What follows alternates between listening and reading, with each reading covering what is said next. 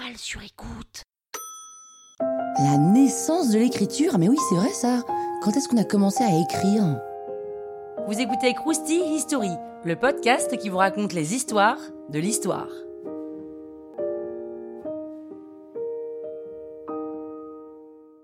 La naissance de l'écriture, elle clôt la préhistoire il y a environ 3500 ans avant Jésus-Christ et elle apparaît en Mésopotamie. Grâce à l'écriture, on a appris beaucoup sur la civilisation mésopotamienne, qui correspond à peu près à l'Irak actuel. hein. Les habitants de la région utilisent des tablettes en argile. Quand la pâte est molle, ils écrivent dessus avec des roseaux, comme si c'était un stylo.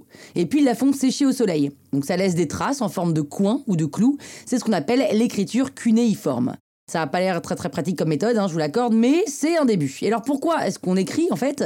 Eh bien la région est en plein développement économique, donc un peu pour les mêmes raisons qu'aujourd'hui, on a besoin de contrats et de quoi faire la comptabilité. Et surtout, on a besoin de garder une trace de nos échanges. Comme ça, il n'y a pas de doute, c'est gravé dans le marbre. Enfin, gravé dans l'argile. Et ce qu'on a retrouvé de plus ancien, c'est des listes de bétail, de personnel, de marchandises, de trucs administratifs. Au début, il s'agit plus de symboles, mais petit à petit, il y a une réelle écriture qui se met en place. Le premier langage retranscrit est le sumérien, puis il y a d'autres langages qui vont suivre comme l'acadien ou le hourite.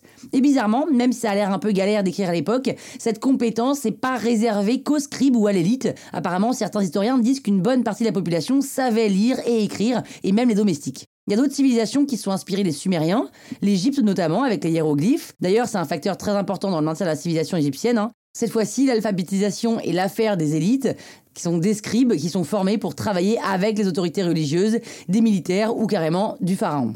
Donc il faudra attendre 1822 et Champollion pour que puissent être déchiffrés pour la première fois les hiéroglyphes grâce à la pierre de Rosette. Et puis c'est au tour d'une autre langue de faire son apparition au premier millénaire avant Jésus-Christ, qui est l'araméen.